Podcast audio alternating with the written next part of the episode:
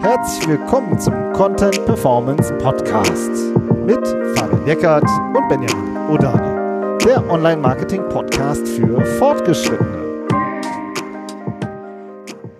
Hi Fabian. Hallo Benjamin. Und hallo Robin. Hallo zusammen. Heute sprechen wir über B2B-Leads, wie man sie erhält, aber dann vor allem darüber, wie man sie bewertet, also Lead Scoring und die Übergabeprozesse vom Marketing zum Vertrieb. Da kann nämlich einiges schiefgehen und auch ein bisschen über die Tools und die Anbieter dahinter. Und darüber sprechen wir mit Robin Heinze, Geschäftsführer von Morefire, Vollblut Online-Marketer, das kann man wirklich so sagen. Auch äh, Top-Speaker oft. Danke, Robin, dass du dir die Zeit nimmst. Ja, freut mich dabei sein zu dürfen. Eine Ehre, in eurer illustren Runde auch mal äh, zwei, drei Worte sagen zu dürfen. Ach komm, das ist bestimmt lange Zeit gewesen, dass du mal hierher äh, kommst. Ähm, lass doch direkt mal einsteigen ins Thema. Also wir haben bei uns in der Mindmap stehen, geht ein Lied auf Wanderschaft, so als Arbeitsthema heute. Ähm, dann lass doch direkt mal vorne anfangen. Was sind denn so die Kanäle, die für B2B interessant sind im Online-Marketing, Robin? Ähm, um, um frische Leads äh, ins CRM reinzukriegen, boah, eine ganze Menge kann man da machen. Also ist ja erstmal so die, die Grundfrage.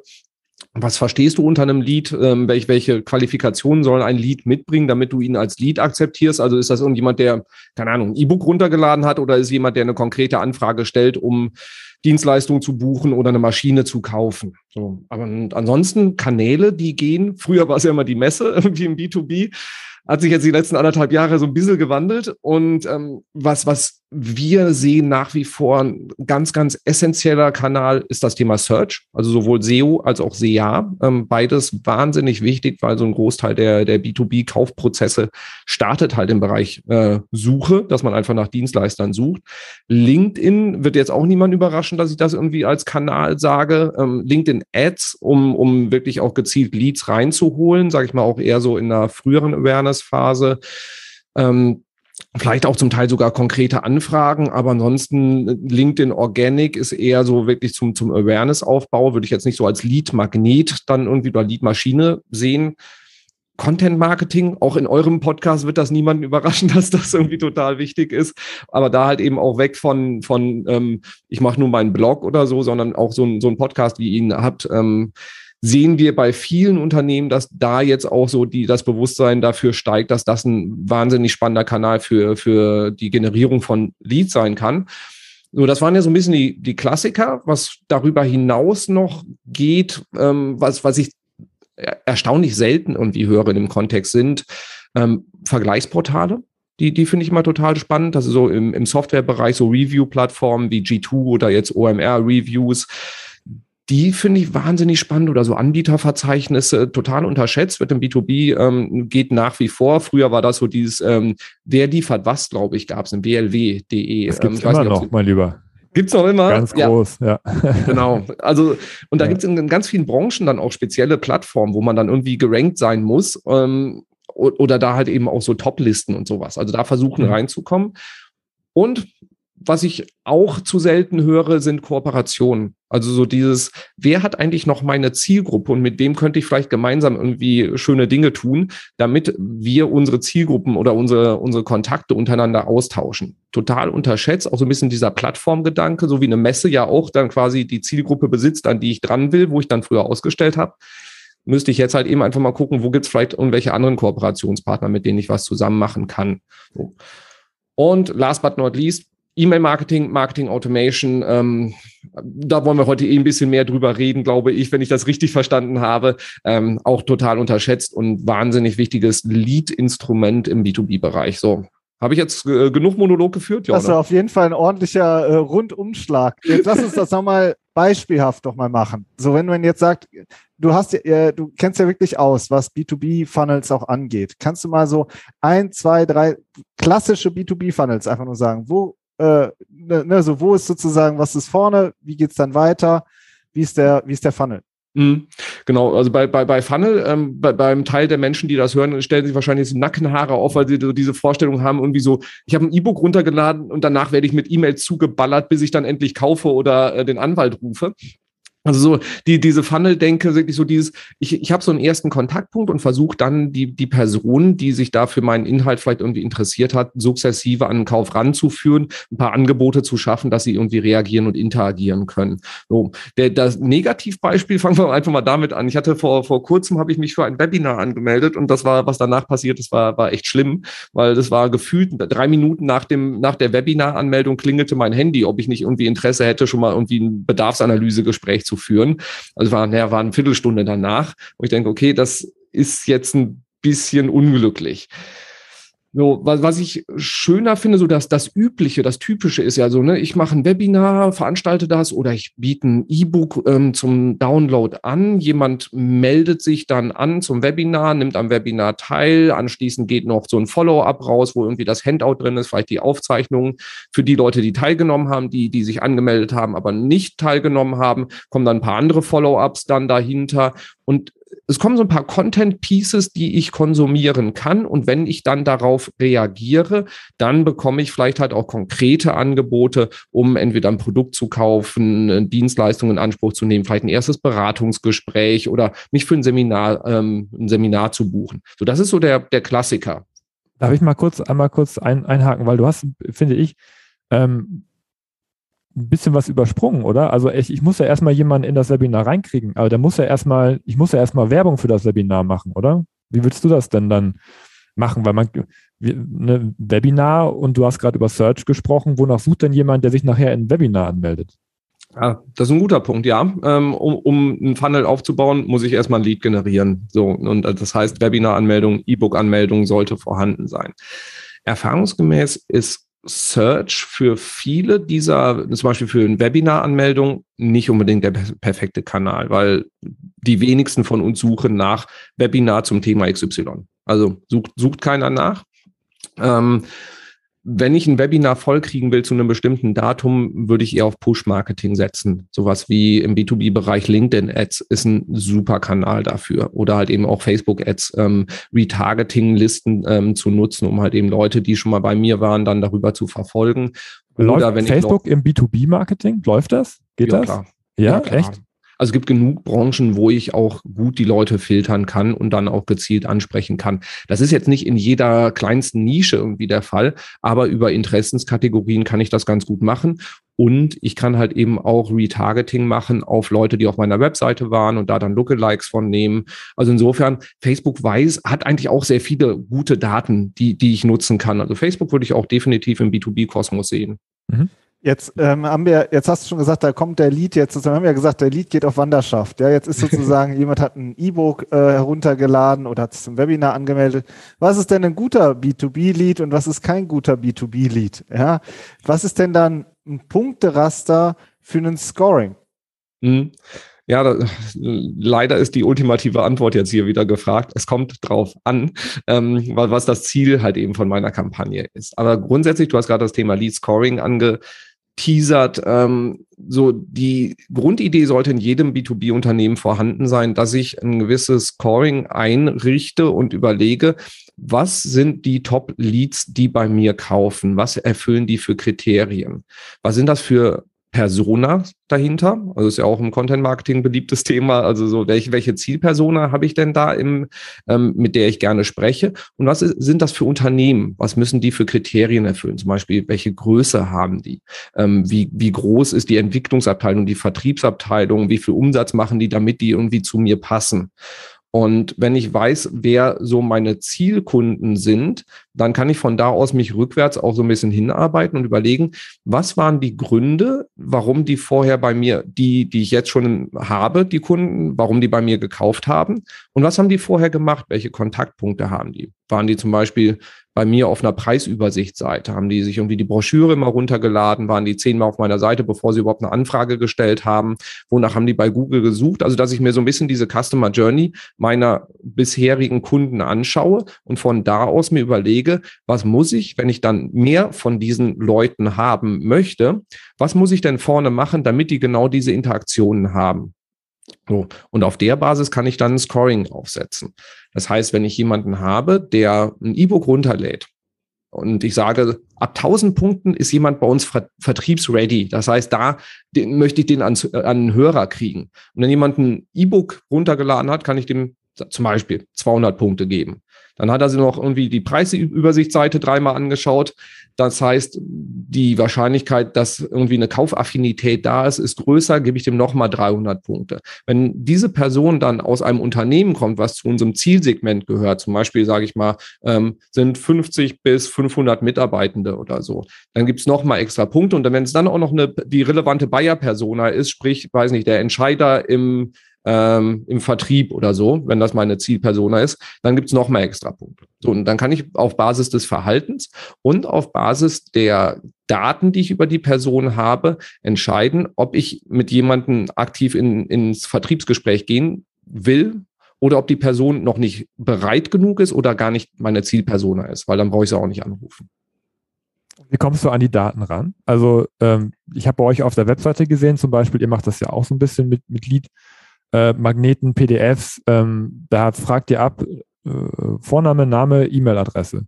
Hm? So, wie kriege ich denn da raus, dass das der Geschäftsführer aus dem äh, 5000-Mann-Unternehmen ist, der, ähm, ne, also wie, wie kriege ich da noch mehr Daten ran? Das ist ja jetzt erstmal nicht, nicht so viel, was ich da habe. Vor ja, allem, genau. wenn er genau. sich vielleicht auch mit seiner privaten E-Mail einträgt, kann ja auch sein. Ja, äh, super, super spannendes und komplexes Thema, private E-Mail-Adresse und auch so dieses Thema, ähm, wie, wie kann ich denn Daten bekommen?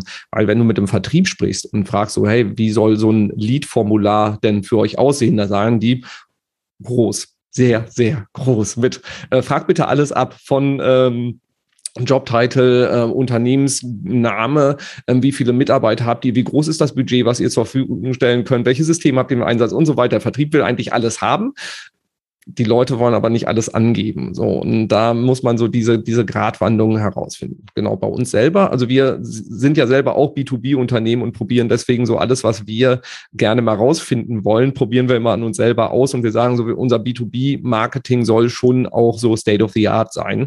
Nicht so dieses äh, System, ähm, der, der Schuster trägt die schlechtesten Leisten, sondern wir wollen halt eben das Gegenteil machen. Wir fragen ähm, nur Name und E-Mail-Adresse ab, lassen teilweise, da experimentieren wir im Moment noch sehr viel, Free-Mail-Adressen, also private E-Mail-Adressen auch mit ins System, zum Teil auch nicht. Ähm, wir fragen am Anfang wenig ab. Wenn wir eine Firmen-E-Mail-Adresse haben, können wir über diese E-Mail-Adresse schon sehr, sehr viel rausfinden. Das heißt, darüber können wir direkt ähm, automatisiert oder manuell rausfinden, wie groß ist das Unternehmen, was dahinter steckt, in welcher Branche sind die etc. Da kann man dann auf Tools zugreifen, die da ähm, die Daten automatisch dann anreichern auf Basis der Domain, ähm, sowas wie, wie EchoBot zum Beispiel. Ähm, oder du kannst halt, je nachdem, welches Volumen dahinter steckt, das auch einfach manuell überprüfen lassen. Kann mehr Sinn machen, weil du dann eine sehr hohe Datenqualität hast und eine viel bessere Conversion Rate, weil die Leute sich äh, lieber eintragen. Was wir auch einsetzen, ähm, was absolut empfehlenswert ist, ist dann mit ähm, im Laufe des Prozesses danach mehr Daten abzufragen. Das heißt, die Leute haben ein E-Book runtergeladen und haben tolle Inhalte for free bekommen und bekommen dann von uns weiteren Content, der dazu passt. Und wenn Sie dann zum Beispiel noch eine zusätzliche Checkliste dazu runterladen wollen oder sich für ein Webinar anmelden wollen, müssen Sie nicht nochmal Ihren Namen und Ihre E-Mail-Adresse eingeben, weil die kennen wir schon. So, sondern dann bitten wir Sie darum, also wenn wir diese Nutzerinnen und Nutzer wiedererkennen, bitten wir Sie darum zu sagen, welchen Jobtitel Sie haben oder auszuwählen, welche Persona Sie sind.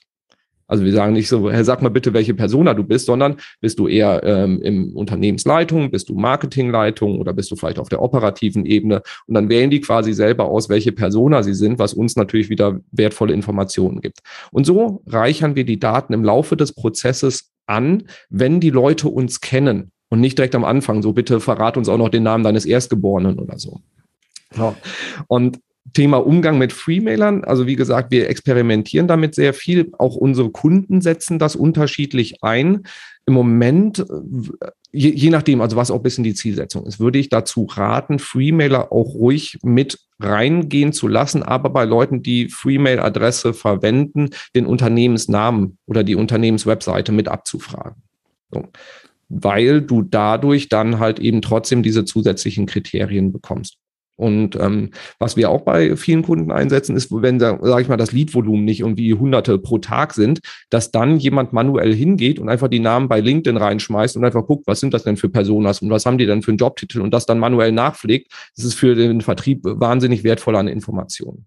So, also sehr, sehr spannend. Das hört sich äh, gut an. Vor allen Dingen auch dieses mit den privaten E-Mail-Adressen ist ja gar nicht so einfach, weil nicht jeder äh, will sofort seine Firmenadresse eingeben, will nicht sofort, dass dann sozusagen über seine Firmenadresse irgendwas passiert. Aber viele wechseln zum Beispiel auch den Arbeitgeber und haben ihre private E-Mail-Adresse vielleicht bei LinkedIn hinterlegt oder so. Ja, also all, all das äh, spielt ja auch ähm, mit rein. Ja, total. Also deswegen ähm, sagen wir, also wir sehen im Moment auch, dass die Ergebnisse, was Öffnungsraten, Klickraten und so weiteres Verhalten angeht, bei Freemailern und Businessadressen ähnlich ist. Deswegen haben wir gesagt, dann kann man das durchgehen lassen. Wo ich ähm, zu raten würde, wäre das Thema Trash-Mail-Adressen, so 10-Minute-Mail und sowas. Das, da, da kannst du dir halt eben auch Listen ziehen mit den Domains, die dafür verwendet werden. Also das heißt, Leute, die einfach nur so eine Wegwerf-E-Mail-Adresse haben, um deinen Content zu kriegen. Ähm, diese auszuschließen, weil die willst du nicht im System haben und dein Spam-Score geht hoch, wenn du permanent solche E-Mail-Adressen anschreibst. Also da würde ich zu raten, die rauszuschmeißen und einfach auch das Prinzip, ich mag Menschen nicht, die Trash-Mail-Adressen verwenden. also, ähm, so, wenn, wenn, du meinen Content kostenlos haben willst, dann sei doch wenigstens so fair und denen das Leben so schwer wie möglich zu machen. Sehr schön. Und ähm, jetzt, also auf, du hast jetzt, Robin, dem, dem Vertrieb äh, verklickert, nee, pass mal auf, wir fragen vorne nur ganz wenig ab. so, denn schon der Vertrieb in einem klassischen B2B-Unternehmen nimmt das zähneknirschend hin, was da der Online-Marketer sich überlegt hat. Dann wird dieser Funnel aufgebaut oder auch nicht Funnel, dieses, sage ich mal, äh, Qualifizierungssystem. Ja, mhm. der Lead äh, wandert durch und das sind dann auch Menschen, die sich für den Content interessieren, die steigen tiefer ein. So, aber wann kommt denn jetzt der Punkt? Wann ist jetzt der, der, der Trigger-Event, wo der Vertrieb dann endlich zum Hörer greifen kann? Also gibt es da, ähm, ja, was ist denn da so ein, so ein Punkt? Mhm. Ja, da, da solltest du dann dein Lead-Scoring angeschmissen haben und ähm, im Laufe der Zeit gelernt haben, was sind so diese Merkmale, wo, wo wirklich so der, der erste Kontaktpunkt sehr gut ist. Erfahrungsgemäß wollen die Vertriebler zu früh telefonieren ähm, oder also oder anders. In, in vielen Unternehmen sehen wir, dass zu früh oder zu spät übergeben wird. Also entweder E-Book runtergeladen, direkt an den Vertrieb weitergegeben und ruf mal an, ähm, oder die Leute werden genurtured bis zum geht nicht mehr und erhalten nur Content, Content, Content und da äh, werden gar nicht an den Vertrieb übergeben. In der Hoffnung, dass die Leute sich freiwillig melden, ähm, was in vielen Fällen bei gutem Inbound-Marketing ja auch funktioniert. Aber so die, dieser Mittelweg ist aus unserer Erfahrung ähm, wichtig. Das heißt, du, du solltest halt eben einfach gucken, wie funktioniert dein Produkt? Also was sind so die Merkmale, wenn die Leute anspringen?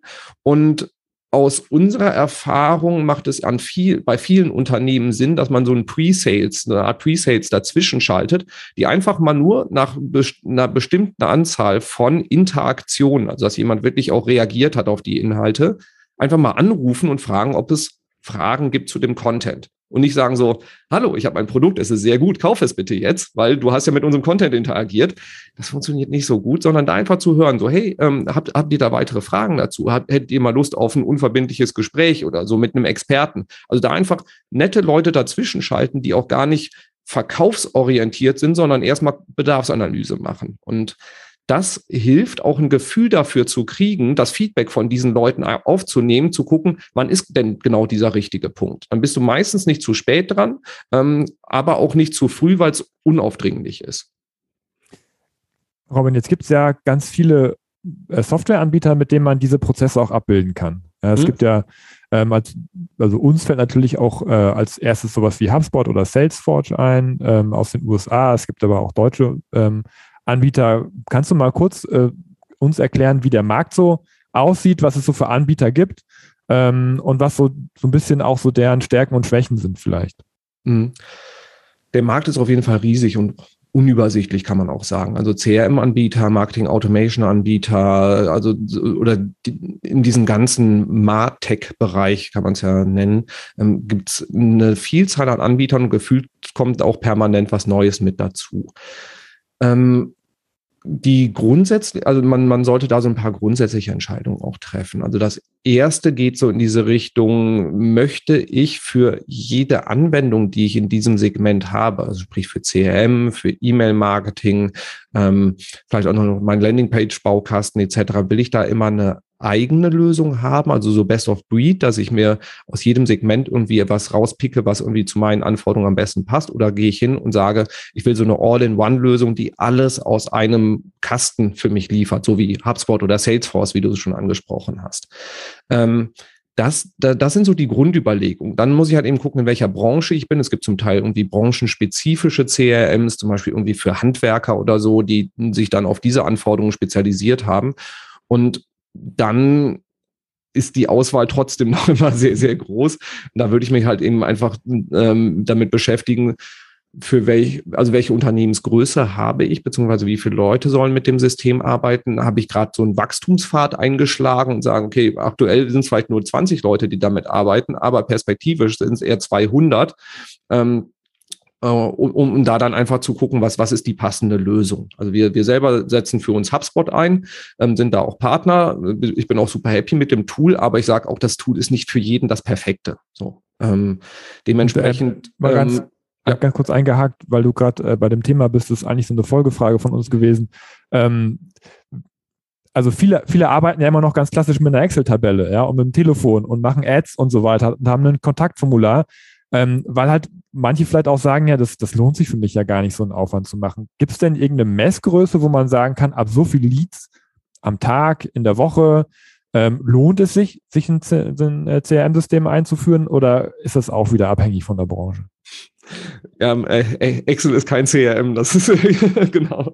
Ähm, tatsächlich häufig äh, Excel und den, den, Newsletter per Outlook rausschicken und solche Sachen ähm, sehen, sehen wir auch nach wie vor. Zum Glück äh, wird es weniger. Man könnte es auch mit einer Gegenfrage beantworten und sagen, kannst du es dir leisten, kein CRM zu haben? So, das, die, diese Frage sollten sich Unternehmen, glaube ich, häufiger mal stellen, die da bisher noch nicht aktiv sind, weil ich meine, das hat eine rechtliche Komponente, also irgendwie die, äh, wenn du alle deine Kontaktdaten in irgendeiner Excel-Tabelle irgendwo liegen hast, ist jetzt aus, aus Datenschutzsicht jetzt nicht so prall, weil kann ja auch einfach mal kopiert und weitergeleitet werden und so. Ähm, also aus der Sicht und natürlich aus betriebswirtschaftlicher Sicht ähm, ist ein CRM eine wahnsinnig wertvolle Investition. Und ich würde CRM und auch so Marketing Automation nicht unter dem Gesichtspunkt der Kosten sehen, sondern welchen Zugewinn kann ich daraus dann auch ähm, ziehen. Das heißt, es ist eine Investition in potenzielles Wachstum, in mehr Umsatz, in mehr Absatz.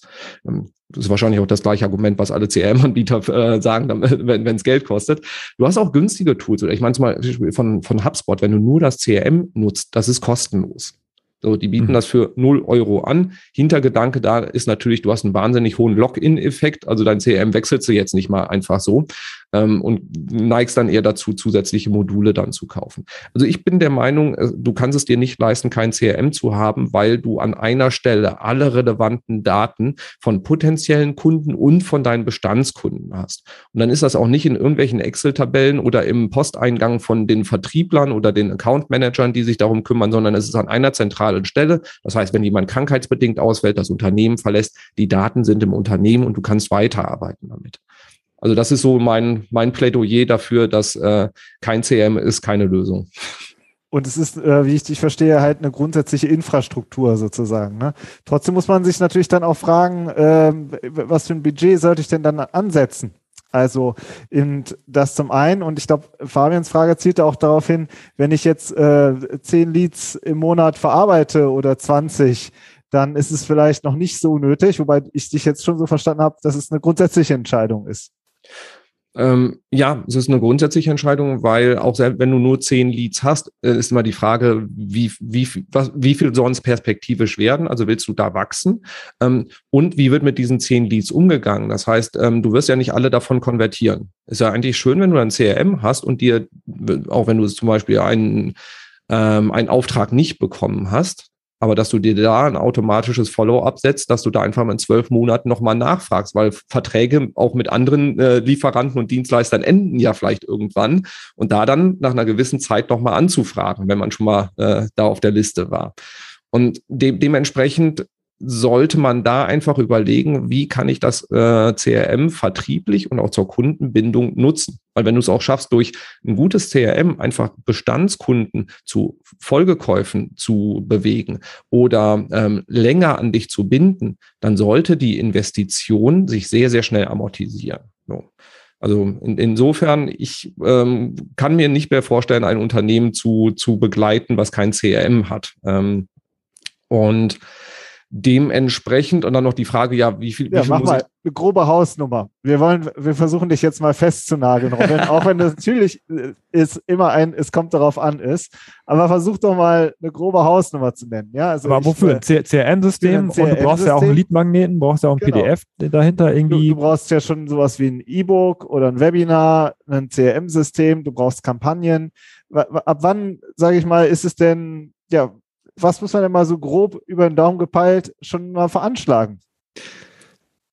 Ja, ich meine, wenn du, wenn du in äh, betriebswirtschaftlich nicht sauber in EDA-Kosten rechnest, also das ganze Inhouse machst mit Leuten, die eh da sind, dann äh, kannst du quasi bei 0 Euro landen. Sprich, du kannst das CRM kostenlos von HubSpot oder von anderen Anbietern nehmen. Dann hast du noch deine Marketing- und IT-Leute, die das Ganze implementieren. Hast einen Redakteur da sitzen, der hatte eh Zeit und der kann doch noch das E-Book schreiben. Und okay, jetzt nochmal noch mal in realistisch, bitte. genau, also CRM, tatsächlich, ne, HubSpot ähm, geht geht kostenlos los. Andere Tools bist du auch, äh, sage ich mal, im 99-Euro-Bereich oder sowas kannst du ganz gut starten. Wenn du Salesforce implementierst, bist du natürlich eher im vierstelligen Bereich. So, wenn du das nicht selber implementierst und zum Beispiel eine Migration machst noch von Daten in so ein System rein, kannst du davon ausgehen, dass dich das dann auch schon einen niedrigen vierstelligen Betrag wahrscheinlich kosten wird, einfach weil da, da passiert halt, äh, muss eine Menge manuelle Arbeit gemacht werden. So, dann brauchst du eine Landingpage mit einem Lead-Magneten. Landingpage kannst du im Landingpage-Baukasten machen, wahrscheinlich irgendwo zwischen, ähm, sag ich mal, 500 Euro, dann hast du was Kleines, Einfaches oder mega geile Landingpage, wo du dann eben 3, 4, 5.000 Euro auch in die Hand nehmen musst. So, Lead-Magnet, ein gutes E-Book. Benjamin, du bist ja der, der äh, Redakteur. 250 Euro ist nicht viel zu machen, ne? Ah, ich würde jetzt eher 25 Euro sagen, ne? Pro Wort. Ja. ja. ja, also, ne, muss auch geschrieben werden, muss produziert werden, muss gelayoutet werden. Ne? Also steckt auch ganz schön viel äh, konzeptionelle Arbeit auch drin.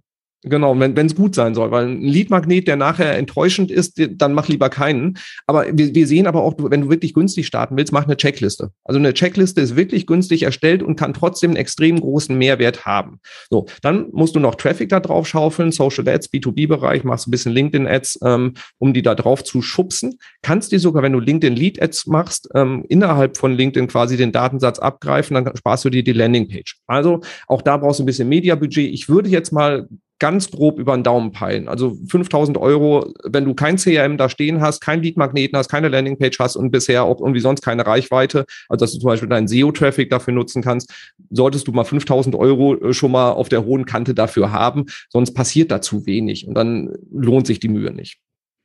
So, ist das jetzt konkret genug? Ja, das war richtig. Äh, haben wir dich natürlich äh, versucht festzunageln.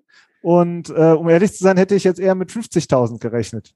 Ja, für, für wirklich so ein kleinen Pilotprojekt, ich will mal gucken, ob da ein paar Leads reinkommen, ähm, kann man in der Größenordnung machen. Wirklich, du machst einen Lead-Magneten wie eine Checkliste, schaufelst LinkedIn äh, Lead-Ads drauf und äh, packst sie ins CRM. Wenn das CRM nicht gerade die äh, Salesforce oder Adobe sein soll, dann, dann kann das gut funktionieren, ja.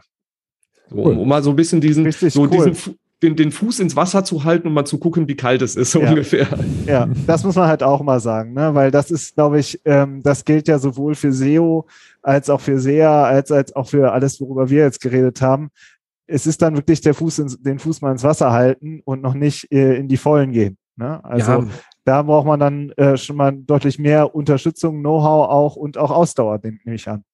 Ja, ich meine, dann, dann reden wir wirklich über vernünftige Marketing-Automation-Maßnahmen. Da brauchst du eine vernünftige Content-Strategie. Du musst ja erstmal wissen, wen ich überhaupt erreichen will, was die richtigen Inhalte sind. Äh, also den Hörern von, den Hörern von euch brauche ich das, glaube ich, jetzt nicht zu sagen. Das haben die von euch, glaube ich, schon oft genug äh, um die Ohren gehauen bekommen. Ähm, und das, das ist das Fundament. Dann weiß ich auch, welchen Lead-Magneten ich mache und welche Follow-ups ich mache. Und ähm, dann brauchst du noch ein System, was das Ganze abbilden kann. Und bei, bei äh, den, den großen Tools reden wir dann halt eben auch über ein vierstelliges Investment im Monat, damit du all diese schönen, coolen Sachen mit Landingpage, Marketing Automation, über, automatische Übergabe an Sales etc. machen kannst. Ähm, das ist der Bereich, wo es wirklich Spaß macht und wo du auch merkst, dass dein Vertrieb auf einmal ins Schwitzen kommt, weil sie so wahnsinnig viele gute Leads Leads auf dem Schreibtisch liegen haben. Aber das ist halt eben auch dann, dann bist du im Investitionsmodus und nicht mehr im Ausprobieren-Modus.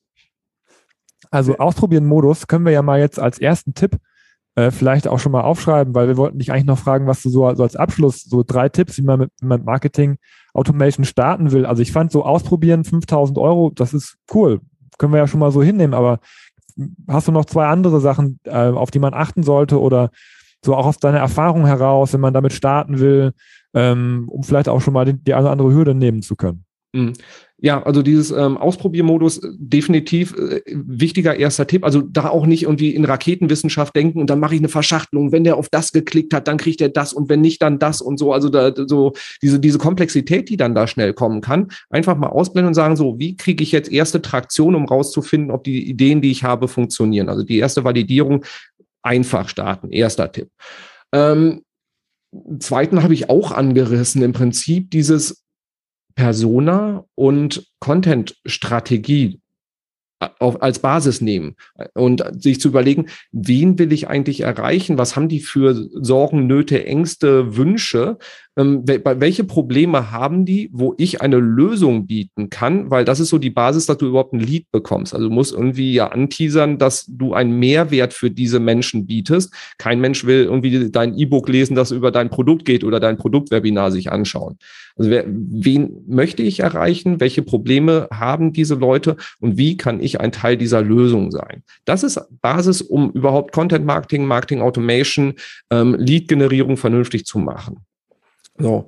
Und dann dritter Punkt, auch da bleiben wir einfach jetzt bei dem, äh, wo wir gerade vorher drüber gesprochen haben, investier in gute Inhalte, weil wenn dein Lead-Magnet Schrott ist und du dann anschließend auch noch eine Automation-Strecke startest, wo du ähm, sag ich mal, Mist raushaust, äh, dann wirst du nicht gewinnen. Und ähm, es gibt, glaube ich, war doch ehemaliger Vodafone-Chef, der gesagt hat, wenn du irgendwie einen Scheißprozess äh, digitalisierst, hast du einen scheiß digitalen Prozess.